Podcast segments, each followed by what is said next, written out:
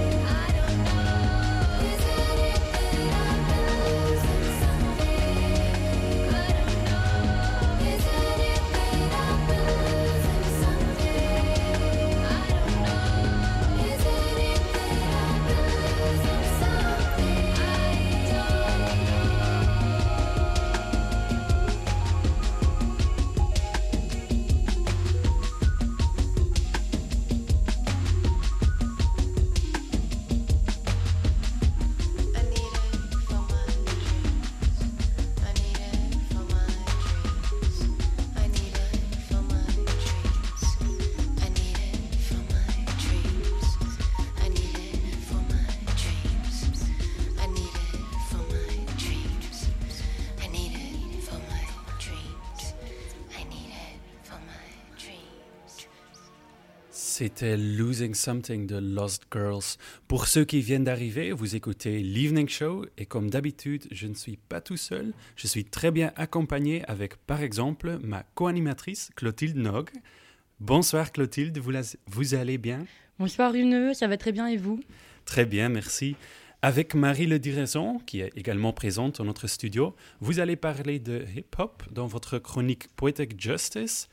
Pouvez-vous déjà nous dire quelque chose à ce sujet?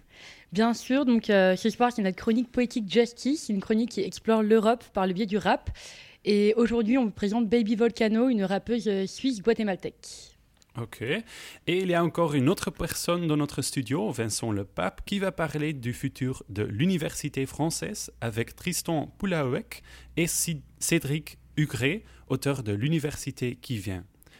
Nos auditeurs réguliers savent déjà que chaque semaine, nous avons un ou une artiste européen ou européenne, et cette semaine n'est pas différente. Je vous présente Sandami, un morceau de Songo, un groupe d'afro-pop originaire de Rennes, en Bretagne, mais plus d'infos dans un instant, je, je suggère d'écouter d'abord.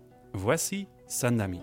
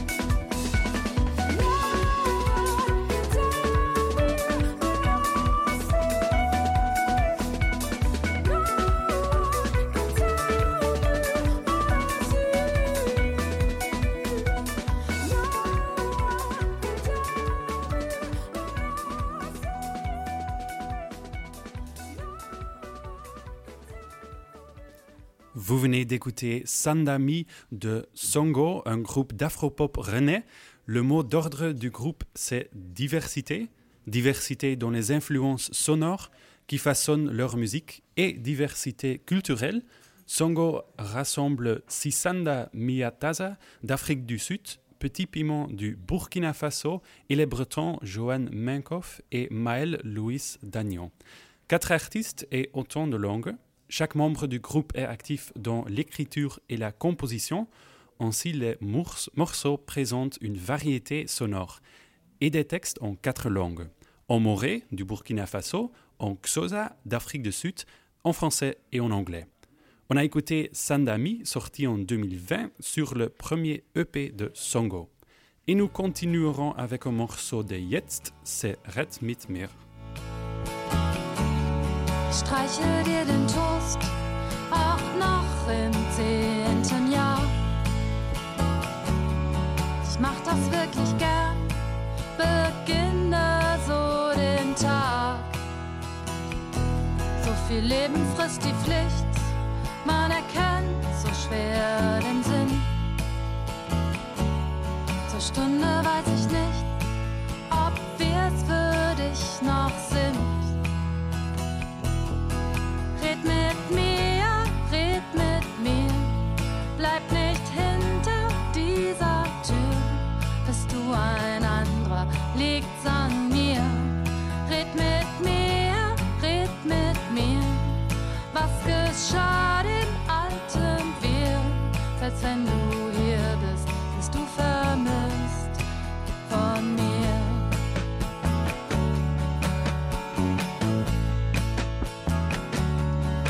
Weißt du noch Italien?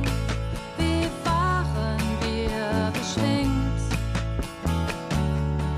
In der Ferne, wo Horizonte offen sind. Wir sind anders hier zu Haus,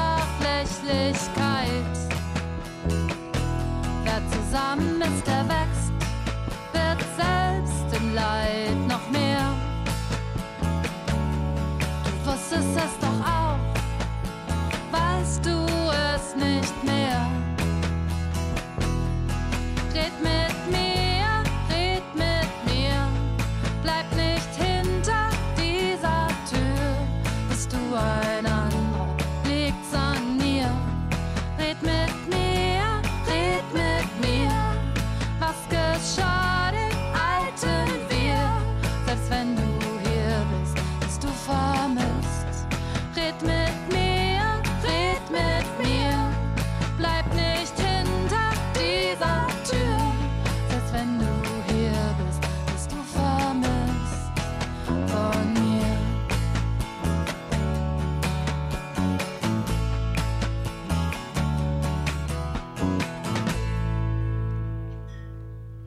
Il est 17h15 et c'est l'heure de la chronique Poetic Justice de Clotilde Nock et Marie Le Diresson. Salut Marie, bonsoir à toutes et à tous. Salut Clotilde, salut tout le monde. Bienvenue dans le deuxième épisode de notre chronique Poetic Justice, une chronique qui explore les quatre coins de l'Europe par le biais du rap. Avec Clotilde, on a voulu retourner aux sources du hip-hop, mouvement contestataire qui, dès le début des années 80, se voulait la voix de ceux ou celles qu'on n'entendait pas. Donc dans cette chronique, on écoute ces voix en nous posant cette question qu'est-ce que les rappeurs et rappeuses européens ont à nous raconter? Et cette semaine, on vous emmène dans la campagne suisse jurassienne de la performeuse rappeuse Baby Volcano. Dans le pays où apparemment tout va bien, la Suisse-Guatémaltèque nous donne une vision bien différente de son pays et ça, on a, on a bien kiffé. Oui, et même musicalement, elle propose quelque chose de hyper intéressant, une musique qui mêle électro, reggaeton, trap et punk, avec un flow qui glisse entre le français, l'anglais et l'espagnol. C'est une musique assez difficile à décrire et à arranger dans un genre. Du coup, je propose qu'on écoute d'abord et qu'on en parle après. Allez, Donc on va s'écouter tout de suite Swiss Anxiety de Baby Volcano, paru en 2021. C'est parti Por la tarde, por la noche, en el cohete, mi cabeza de cabeza me estoy volviendo loca.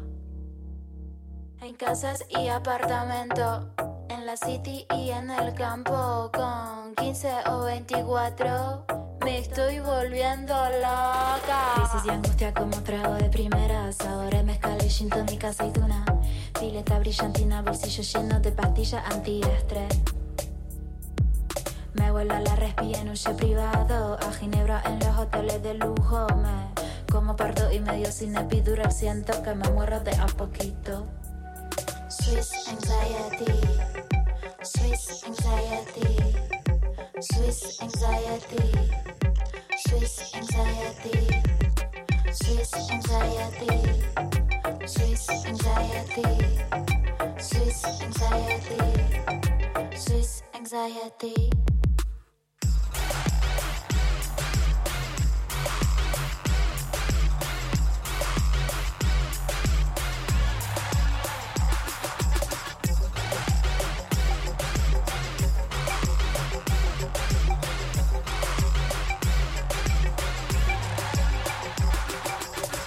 Del estómago es como tsunami. Cada fin de mes me hago una party de energías bajas, incertidumbres y dudas. Las cuatro bailamos desnudas en las dunas. Ponle tanga, ponga ven con animal print.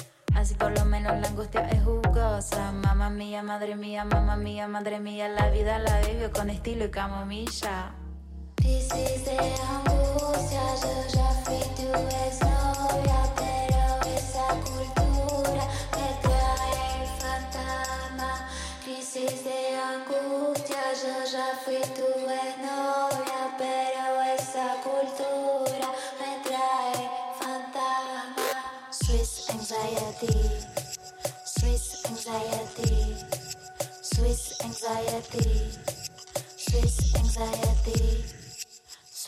anxiety, Swiss anxiety, Swiss anxiety, Swiss anxiety.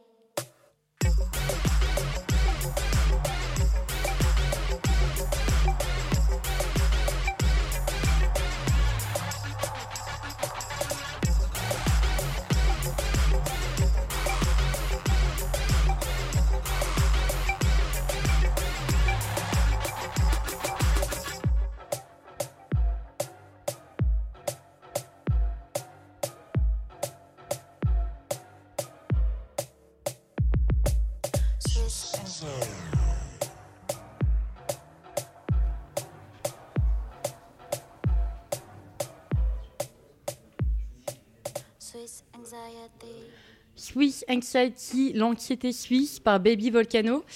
Marie, c'est quoi le premier truc qui t'a frappé toi? Genre, on, je sais qu'on a choisi ce morceau à deux, mais c'est quoi le truc qui t'a plu directement? Bah moi tout m'a plu, le texte et la musique, mais j'avoue que c'est d'abord l'instru qui m'a accroché avant d'écouter les mots. Une musique qui mêle électro et reggaeton, qui groove et qui va un peu vers le noisy, ce que j'adore quoi. Et toi Clotilde, qu'est-ce qui t'a plu? Bah, en vrai, moi, ce que j'ai trop aimé, c'est un peu le, paradoxe. Genre, tiens, on se fait une idée de la Suisse, d'un pays très lisse, très calme, très dans les règles et tout. Et Baby Volcano, elle arrive, elle met une instru hyper énervée, elle fout tout en l'air. Et en même temps, même le sujet, l'anxiété suisse, je connaissais pas du tout et j'ai trouvé ça hyper cool qu'elle en parle dans sa musique. Et c'est vrai, moi non plus, j'en ai jamais entendu parler. Tu peux nous en dire plus? Bien sûr, bah, du coup, on est parti à la rencontre de Baby Volcano la semaine dernière et c'est elle qui nous a tout expliqué. En Suisse, elle ressent qu'il y a un peu une sorte de besoin sociétal de perfection. Du coup, tout est cadré, doit être à sa place, etc. Et elle nous disait que quand tu vis dans un pays où économiquement tout va bien, on te le vend un peu comme le paradis sur terre. Et finalement, il y a quand même quelque chose qui grince, un truc un peu grinçant. Et finalement, ça génère une certaine anxiété, une envie de sortir des sentiers battus et des obligations sociales. Et en plus, Baby Volcano, elle vient du Jura suisse, un endroit marqué par l'histoire de l'anarchisme dans le 19e et 20e siècle, et qui du coup a hérité beaucoup de cette histoire, dont une culture assez punk, d'après ce qu'elle nous a raconté. La musicienne a aussi des origines guatémaltèques. Elle n'a pas vécu là-bas, mais elle y est souvent allée, et elle compare le joyeux chaos guatémaltèque au perfectionnisme suisse, selon ses mots. Ça ouvre déjà une certaine dualité. Ça m'étonne pas du tout. Je trouve qu'il y a 100 ans, en fait, euh, que ce soit dans les thèmes abordés, mais même dans les sonorités, il y a un côté un peu punk. Ouais, carrément. Dans la démarche artistique, on remarque la recherche d'un son brut, un peu dirty, un son pas trop léché et même un peu dégueu, comme elle dit. Donc sa musique exprime bien la personnalité de l'ar- l'artiste, plutôt anticonformiste, un peu punk, un héritage de ses origines et de l'endroit où elle a grandi. On écoute un extrait pour comprendre.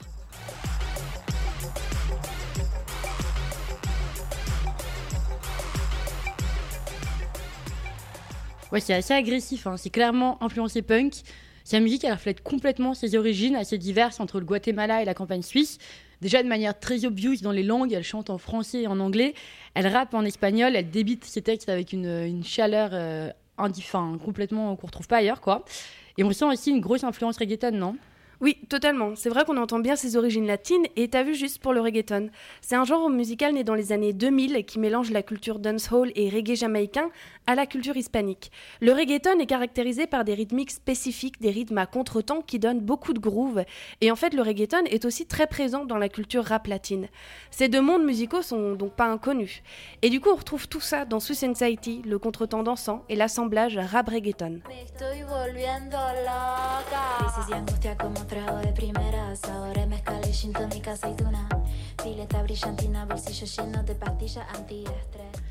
Après, il y avait un dernier thème que je voulais aborder, c'était vraiment plus sur son texte et son message que sur la musicalité du morceau. Déjà, c'est le premier morceau qu'elle a écrit de sa vie en 2020.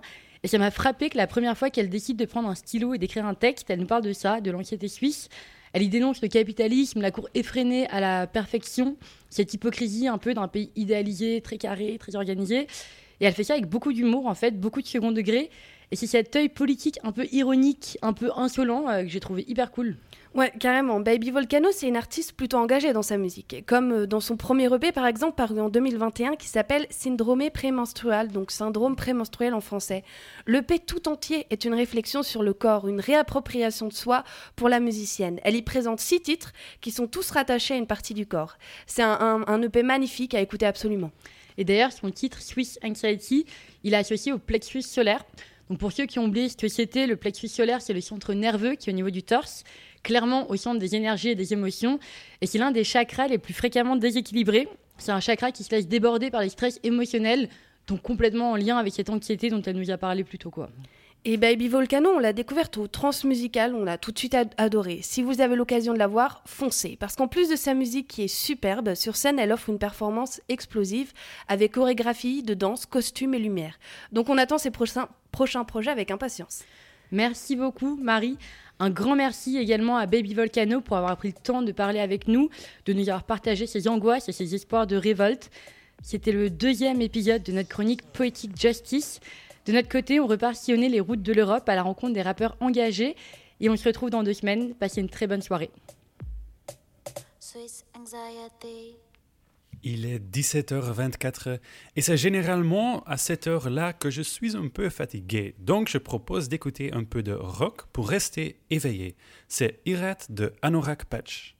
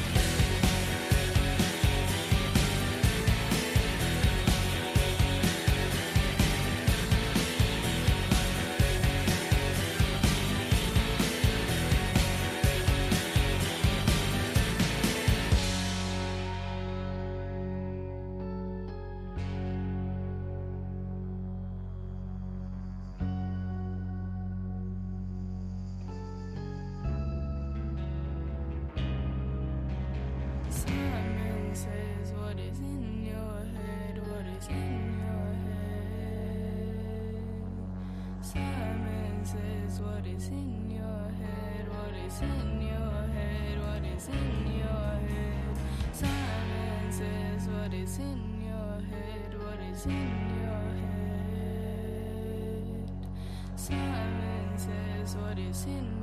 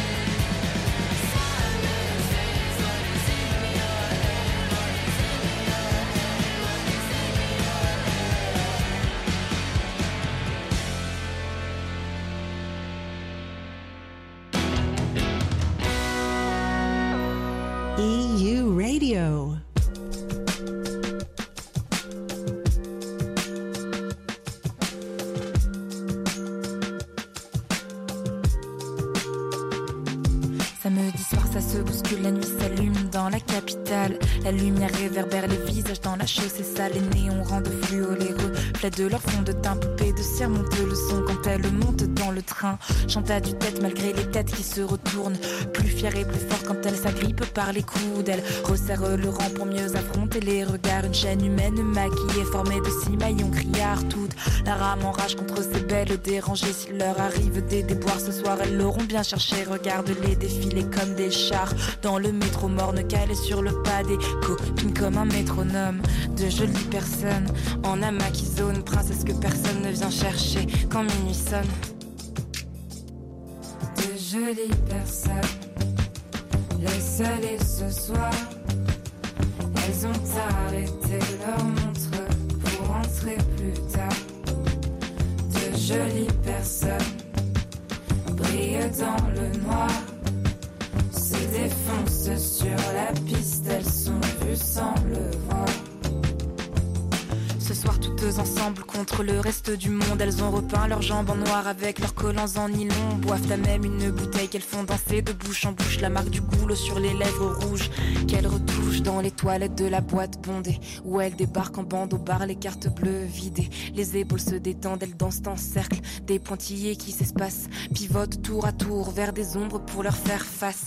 Elles ont paré leur corps comme l'on décore un appart pour héberger celui avec qui elles feront bande à part ce soir. La ville regorge non pas de princes hypothétiques, mais de cœurs hypothéqués par des sentiments pathétiques pour de jolies personnes en amas qui zone, princesse que personne ne vient chercher quand minuit sonne. De jolies personnes, laisse aller ce soir. Elles ont arrêté leur montre pour rentrer plus tard. De jolies personnes brillent dans le noir, se défoncent sur la piste, elles sont vues sans le. Les ombres ont la voix grave et les mains qui se promènent, des regards qui entravent les jolis corps qui se démènent. Certaines esquives remettent les mains à leur place, d'autres les laissent aller venir comme des essuie-glaces. Toujours les mêmes qui aiment se faire des cavaliers seuls, avec qui disparaître de ces soirées en sous-sol. Toujours les mêmes qui restent alors ça se disperse dans le parterre, la fête se disloque mais elles feront bloc jusqu'au vestiaire. Dehors, la nuit s'éteint dans la capitale. Elles ignorent les sifflements de quelques derniers mâles postés sur talons aiguilles comme sentinelles sur Mirador à l'affût de prédateurs potentiels dans les angles morts. VTC commandé, on attend. La tête fait des loopings, la lumière du matin s'étend et brûle les pupilles. La fête a effacé les reflets de leur fond de teint. Elles s'endorment le front contre la vitre en se tenant la main. De jolies personnes, laisse aller ce soir.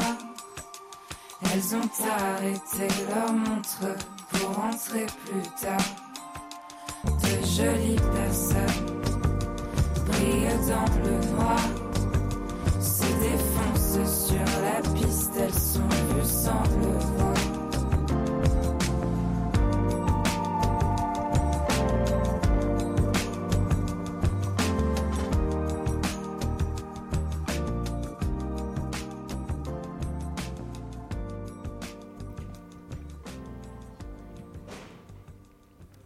Vous venez d'écouter Jolie personne de Georges K.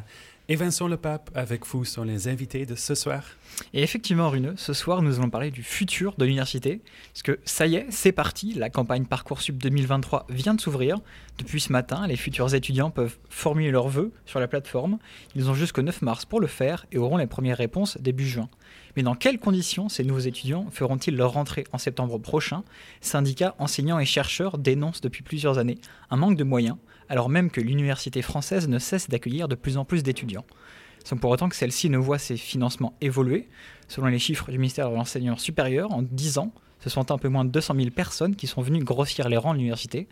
Le nombre d'étudiants atteint maintenant aujourd'hui un peu plus d'un million six cent mille quatre-vingts un million six cent quatre-vingt mille étudiants.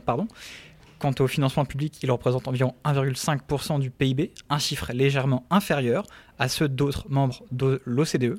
Alors quelle forme prendra l'université de demain pour en parler avec nous ce soir, deux sociologues. L'un est maître de conférences en sociologie à la faculté de Nantes, membre du Centre Nantais de sociologie. Bonsoir, Tristan Poulawek. Bonsoir. Et l'autre est chercheur au CNRS, membre du Centre de recherche sociologue et sociologique et politique de Paris. Bonsoir, Cédric Gray. Bonsoir. Et à deux, vous êtes associés pour l'ouvrage L'université qui vient, publié aux éditions Raison d'agir en 2022, à travers lequel vous revenez sur les transformations qui ont impacté l'université et dresser un, un portrait de l'université actuelle, tout en souhaitant remettre au centre du débat la transmission des savoirs. Alors, en tant qu'enseignant-chercheur à Nantes, pour vous Tristan Poulawek, vous travaillez donc au sein de l'université et vous êtes aux premières loges pour observer les transformations de l'université française. Cinq ans maintenant après sa mise en place, que peut-on retenir de Parcoursup, un système qui avait alors fait l'objet de nombreuses critiques? Alors c'est vrai que Parcoursup, maintenant on a un peu de recul, ça fait 5 ans effectivement qu'on voit les candidatures et, comment elles sont traitées.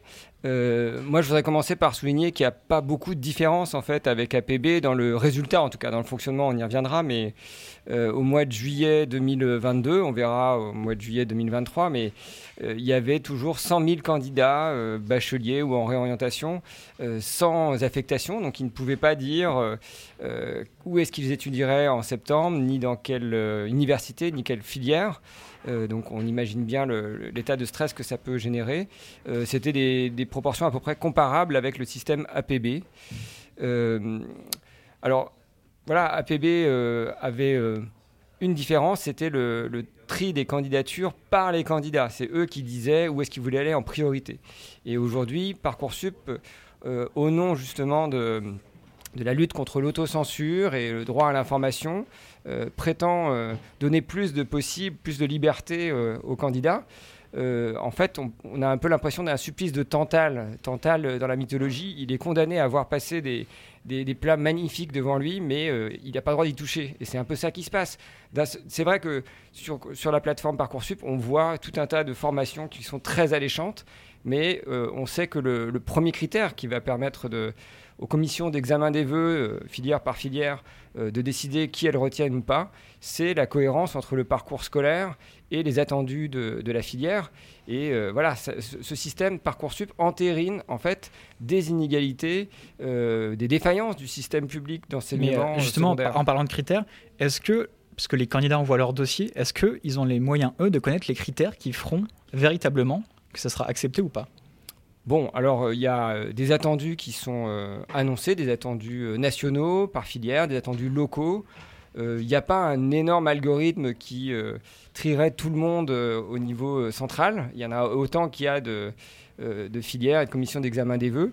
mais au, bout du compte, c'est jamais des machines qui décident. Hein. C'est quand même des, des enseignants-chercheurs qui se réunissent. Alors c'est vrai qu'il y a un tri des candidatures qui va se faire sur des critères qui ne sont pas publiés et il faudrait rendre tout ça transparent, mais les résultats, c'est quand même plutôt que la, logique scolaire l'emporte, à savoir que les filières qui veulent sélectionner et qui ont les moyens de sélectionner retiennent les candidats avec les meilleurs profils scolaires, avec euh, des bacs généraux, des mentions, etc. Une fois Parcoursup franchi, c'est le monde de l'enseignement supérieur qui s'ouvre aux nouveaux étudiants. Quel est le profil sociologique des personnes qui entrent aujourd'hui à l'université? Alors, euh, l'université est, un lieu divers euh, où il y a de nombreuses disciplines. C'est un point à rappeler entre les études de santé, marquées notamment par les études de médecine, celles de droit ou celles beaucoup plus spécifiques, euh, je ne sais pas moi, d'histoire et d'archéologie. Il y a un nombre de filières assez imp- important et qui varient en fait en fonction du territoire. Quand on regarde au niveau national, on est obligé de, de- se rendre compte qu'aujourd'hui, l'université, c'est le lieu, en tout cas les premiers cycles sont le lieu de formation des enfants de familles ouvrières et C'est-à-dire qu'une fois qu'ils ont leur bac en poche, et ils sont de plus en plus nombreux aujourd'hui, ces enfants euh, d'employés et d'ouvriers euh, viennent pour plus la moitié d'entre eux dans les principales filières, celles qu'on avait appelées historiquement les filières dites de la démocratisation, les filières bien sûr de lettres et de sciences humaines, mais aussi les filières de droit qui sont euh, démographiquement très importantes dans les universités, puis les filières de langue et de sciences. Et donc l'université, c'est un lieu où on retrouve beaucoup d'enfants d'origine populaire. Et bien sûr aussi, il y a une sorte de variété sociale qu'on retrouve à mesure qu'on avance dans, le, dans les cycles. Justement, est-ce qu'ils y réussissent eux? Parce que c'est bien beau euh, d'y accéder, mais le plus important, ça reste quand même tout de même de réussir. Ouais, c'est un, un point qui a fait euh, beaucoup débat entre, euh, d'une part, euh, on pourrait dire euh, les scientifiques et puis, et puis le monde politique, et puis aussi dans le débat public. Nous, on est de, de ceux qui avançons le chiffre que euh, 60% des, des bacheliers qui sont entrés à l'université au début des années 2000, c'est-à-dire entre 2002 et 2006, sont sortis avec une licence dans les 5 ou 6 années qui ont, qui ont suivi. Donc voilà, l'échec n'est pas majoritaire, on pourrait dire. Chiffre en fait que vous obtenez du coup aux 50% souvent mis en avant pour l'échec en première année. Ouais, la ministre de, de l'époque, au moment où ce débat s'était cristallisé un peu en 2018, avait avancé le chiffre qu'il y avait même 60% d'échecs. Et elle confondait en fait euh, l'échec euh, en première année et, et l'obtention euh, d'un diplôme. Donc il y, a, il y a deux choses différentes. Malgré tout, ce qu'on montre aussi dans le, dans le livre, c'est que la part de- des ruptures universitaires, c'est-à-dire de ces étudiants qui entrent à l'université et qui, pour bon nombre d'entre eux, s'accrochent à l'université mais ne parviennent pas à obtenir un diplôme et qui parfois se réorientent malheureusement, cette part d'étudiants qui donc sont en rupture augmente, a augmenté de 8 points entre les années 2000 et puis les années d'aujourd'hui. Pour autant, il y a quand même eu un, un plan en 2017, vous revenez dessus sur le plan Pécresse. Qu'est-ce que ça a donné ce plan? Alors, euh, pour faire passer peut-être la pilule de la loi sur euh, la dite autonomie des universités en 2007, effectivement, la, la ministre à l'époque avait distribué de l'argent pour euh, aider les universitaires à accompagner les étudiants. Euh, et à l'époque, moi j'étais déjà enseignant-chercheur et je me rappelle qu'on avait accueilli euh, cet argent avec euh, quand même un soulagement parce que c'est vrai que l'université manque de moyens, vous l'avez rappelé au début. Malheureusement, ce dispositif n'a pas été à la hauteur des besoins et cinq années après le plan licence de 2007, le taux de passage dans la deuxième année était exactement le même. Le taux d'échec n'avait pas bougé.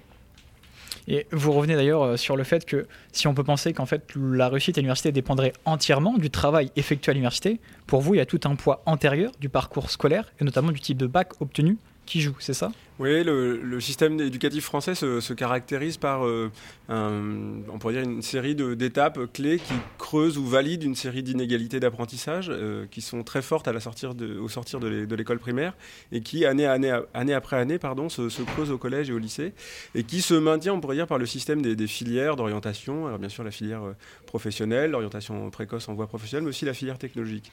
Et ce système-là est aujourd'hui, on pourrait dire, dans une contradiction très très forte puisqu'il il a à gérer un niveau de diplomation maximum. Euh, voilà, aujourd'hui 80% d'une classe d'âge d'une classe d'âge arrive au baccalauréat. Pas tarder sans doute dans les années qui suivent à arriver à 50% d'une classe d'âge à licence. Et dans le même mouvement, ce système éducatif produit de profondes inégalités d'apprentissage entre les classes sociales. Et Parcoursup vient en quelque sorte entériner ce paradoxe et permettre euh, aux universitaires, mais en fait à un bon nombre d'enseignements, euh, de formations d'enseignement supérieur, de, de gérer tout simplement ce paradoxe et non pas de, de réduire les inégalités de destin scolaire. Alors Parcoursup ce n'est qu'une des réformes qui ont, euh, qui ont remodelé l'université ces dernières années. Il y a un exemple aussi qui revient régulièrement dans votre livre, c'est Dauphine. Alors en quoi est-ce que cette université, cette faculté, illustre-t-elle particulièrement bien l'exemple des réformes qui ont été menées sur l'université?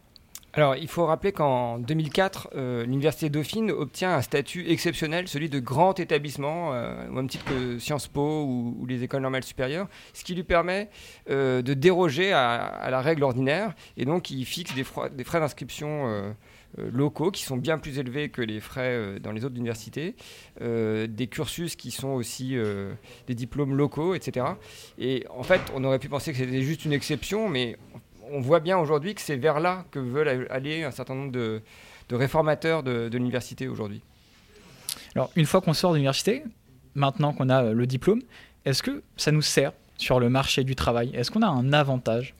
Oui, l'avantage relatif des diplômés de l'université, comme de l'ensemble des diplômés de l'enseignement supérieur, reste valable. Euh, néanmoins, ils font face à une dégradation et à une érosion de leurs conditions euh, d'insertion sur le marché du travail. Comme tous les sortants du système éducatif, ils sont dans une situation un peu, un peu plus difficile que ceux qui sont déjà en poste ou qui ou en attente d'un emploi sur le marché du travail. Et donc, ils ont expérimenté particulièrement les nouvelles formes d'emploi, qu'on rassemble souvent sous le terme de précarité, euh, des temps partiels. Et puis, euh, ils ont aussi, quand ils sont en emploi, ben, parfois euh, à subir plus facilement que les autres, parce que les règles du droit sont ainsi instituées en France, des, licenciements plus faciles ou du moins du, du chômage plus, plus fréquent. Donc, ils sont dans une situation particulière, as- avec ceci que euh, l'emploi public, qui était un pourvoyeur euh, d'emplois très important pour bon nombre de filières à l'université, s'est contracté au cours des dernières années, particulièrement l'emploi dans les fonctions publiques d'État. Et, et pourquoi ça s'est contracté? Eh bien, il y a une série de, de mesures, je pense, pour, euh, pour faire en sorte qu'on on maîtrise, on pourrait dire, euh, la dépense publique en matière de- d'emploi euh, public. Et puis, je- une partie euh, de- des emplois publics, euh, enfin voilà, aujourd'hui, sont en situation de grande tension. Alors, on pense évidemment aux emplois d'infirmiers et d'infirmières à l'hôpital, mais on voit régulièrement apparaître des tensions ou locales ou nationales sur des concours d'enseignement. On sait aussi que bon nombre d'emplois de la fonction publique intermédiaire on n'ont pas été, euh, enfin, ont été plutôt euh, mis en extinction, on appelle ça comme ça. Mhm. Et donc, on, est dans une situation de forte tension. Et les filières qui, hier, euh, approvisionnaient largement ces emplois publics, c'était un destin historique de bon nombre de filières à l'université, euh, ben voilà, se retrouvent aujourd'hui un peu en porte-à-faux. D'une part, avec un marché du travail, mais aussi parce que, ben, en fait, le, la destination historique euh, de leur formation, cette formation générale, scolaire, ce mode scolaire d'accès à l'emploi par le simple concours, on pourrait dire, euh, bah, est aujourd'hui euh, relativement dévalorisé. Oui, effectivement, on- met de plus en plus en avant l'insertion sur le marché du travail. Alors, on va finir avec mon master, le sorte de parcours du master qui vient d'être annoncé et qui sera mis en place début février. Qu'est-ce que vous en pensez, vous, sachant que c'était là quand même des filières qui étaient déjà sélectives? Bon, apparemment le modèle c'est Parcoursup, donc euh, il risque d'y avoir peu de surprises. Euh, ce qu'il faut rappeler, c'est que depuis 2016 déjà, euh, il est possible de sélectionner à l'entrée en première année de master. Autrefois, on entrait en maîtrise parce qu'on avait une licence, et c'est seulement entre la maîtrise et le DEA ou le DESS que se faisait une sélection. Aujourd'hui, on a euh, un, blocage qui va être euh, instauré à l'issue de la, licence. Euh, Il n'y a pas beaucoup de places supplémentaires qui ont été créées en, en master. Et à nouveau se rejoue ce paradoxe dont on a parlé tout à l'heure, c'est-à-dire que euh, d'un côté, on dit bah, vous avez le diplôme, donc ça suffit, vous pouvez euh, vous présenter euh, à ces formations, mais en même temps, ça suffit pas. Ça veut dire que les manières dont on a obtenu la licence vont être reconsidérées. Et quelqu'un qui a mis plus de temps qu'un autre à obtenir sa licence, ou qui a des lacunes dans son CV, dans la lettre de motivation, etc., il aura moins facilement accès au meilleur master. C'est à nouveau une logique de, de sélection et de concurrence entre les formations qui, qui est renforcée. Eh bien, comme Parcoursup en 2018, on va découvrir ce que, nous, euh, ce que va donner mon master en 2023. Eh bien, merci à vous, euh, Cédric Hugré et Tristan Poulawak, d'être venus avec nous ce soir. Merci à vous. Et je le rappelle du coup que votre ouvrage L'université qui vient est disponible dans toutes les librairies. Maintenant, nous écoutons une chanson avec des paroles en grec. C'est Léopard Gates de Olina.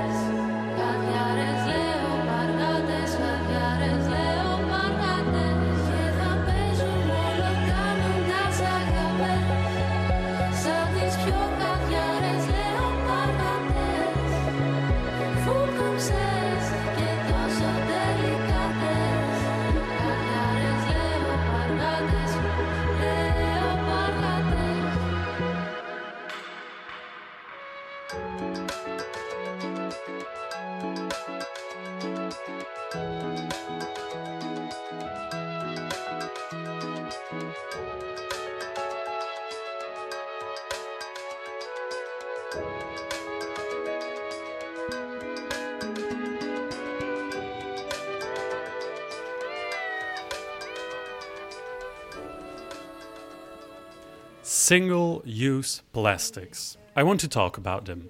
They are a big enemy to our environment, and the European Union knows that. That is also why the EU is currently acting against plastic pollution. Clotilde, when I say single use plastics, you say. Um, plastic water bottles, the plastic bags they give you in the supermarkets, straws. Yes, yes, that is all correct. And since July 2021, a lot of those single use plastics are now banned in the EU. I'm talking about plastic plates, cutlery, straws, balloon sticks, and cotton buds. They all cannot be sold anymore in the EU member states. But, Clotilde, you're forgetting one very important one. You may not know it, but one of the most common forms of single use plastic waste are cigarettes. Yes, cigarette filters contain a type of plastic called cellulose acetate, and when they're thrown away, they can degrade into microplastics. Sadly, a lot of smokers do throw their filters on the ground, so it is a big problem. What is the solution? Well, Europe could ban cigarettes, like they did with the cutlery and the plates. But yeah, I don't see that happening anytime soon. Another solution is to raise awareness and hope that smokers stop littering their cigarette butts and throw them in the rubbish bin instead. Or you could clean up the cigarette butts that have been thrown on the streets and make the tobacco companies pay for it. That is at least what Spain is going to do. Spain recently announced a package of measures to reduce waste, especially single use plastics, and to increase recycling. And of those measures is making one of those measures is making the tobacco companies pay for the cleaning of cigarette butts on the Spanish streets and beaches. It is still being determined how the measures will be implemented exactly, how much they will cost tobacco companies, and whether the cost will be passed on to consumers. According to the most recent figures by Eurostat, which is the statistical office of the European Union, close to a quarter of Spaniards smoke every day, 23.1% to be precise. And that is quite a lot when you compare it to other European countries. The European average is 19.7%, so a bit less than one fifth of the EU population smokes daily. In France, that number is at 22.2%, so also above average. Which countries are doing it worse? Uh, well, all the way at the bottom of the list, we can find Bulgaria. No country in the EU has that many daily smokers as Bulgaria. 28.2% of Bulgarians smoke daily. And also Greece, Hungary, and Latvia can be found at the bottom of the list. So, which countries can we find at the top of the list? All the way at the top is Sweden with only 9.3% of daily smokers, and also Finland and Luxembourg have the least amount of inhabitants that smoke every day. And Clotilde, if the Spanish streets and beaches would be able to talk, you know what they would say? Uh, not really. I want to be clean. Nous écoutons I Want to be clean de Kevin Morby.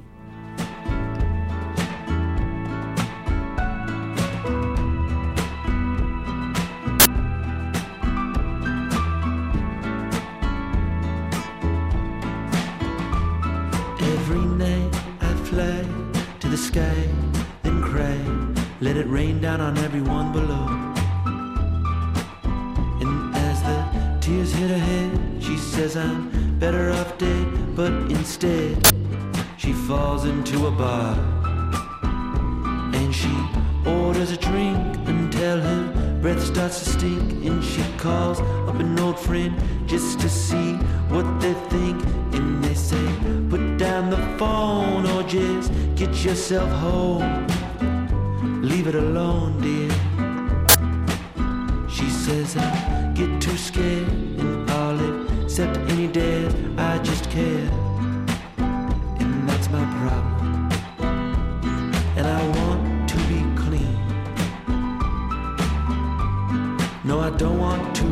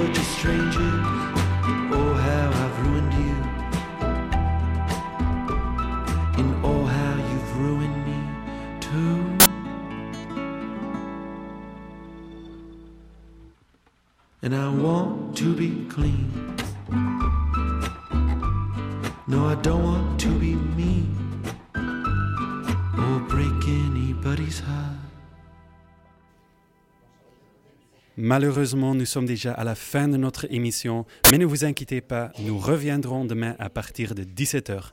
Et j'espère que vous êtes également présents parce que je vais parler du nouveau gouvernement danois dans ma chronique politique.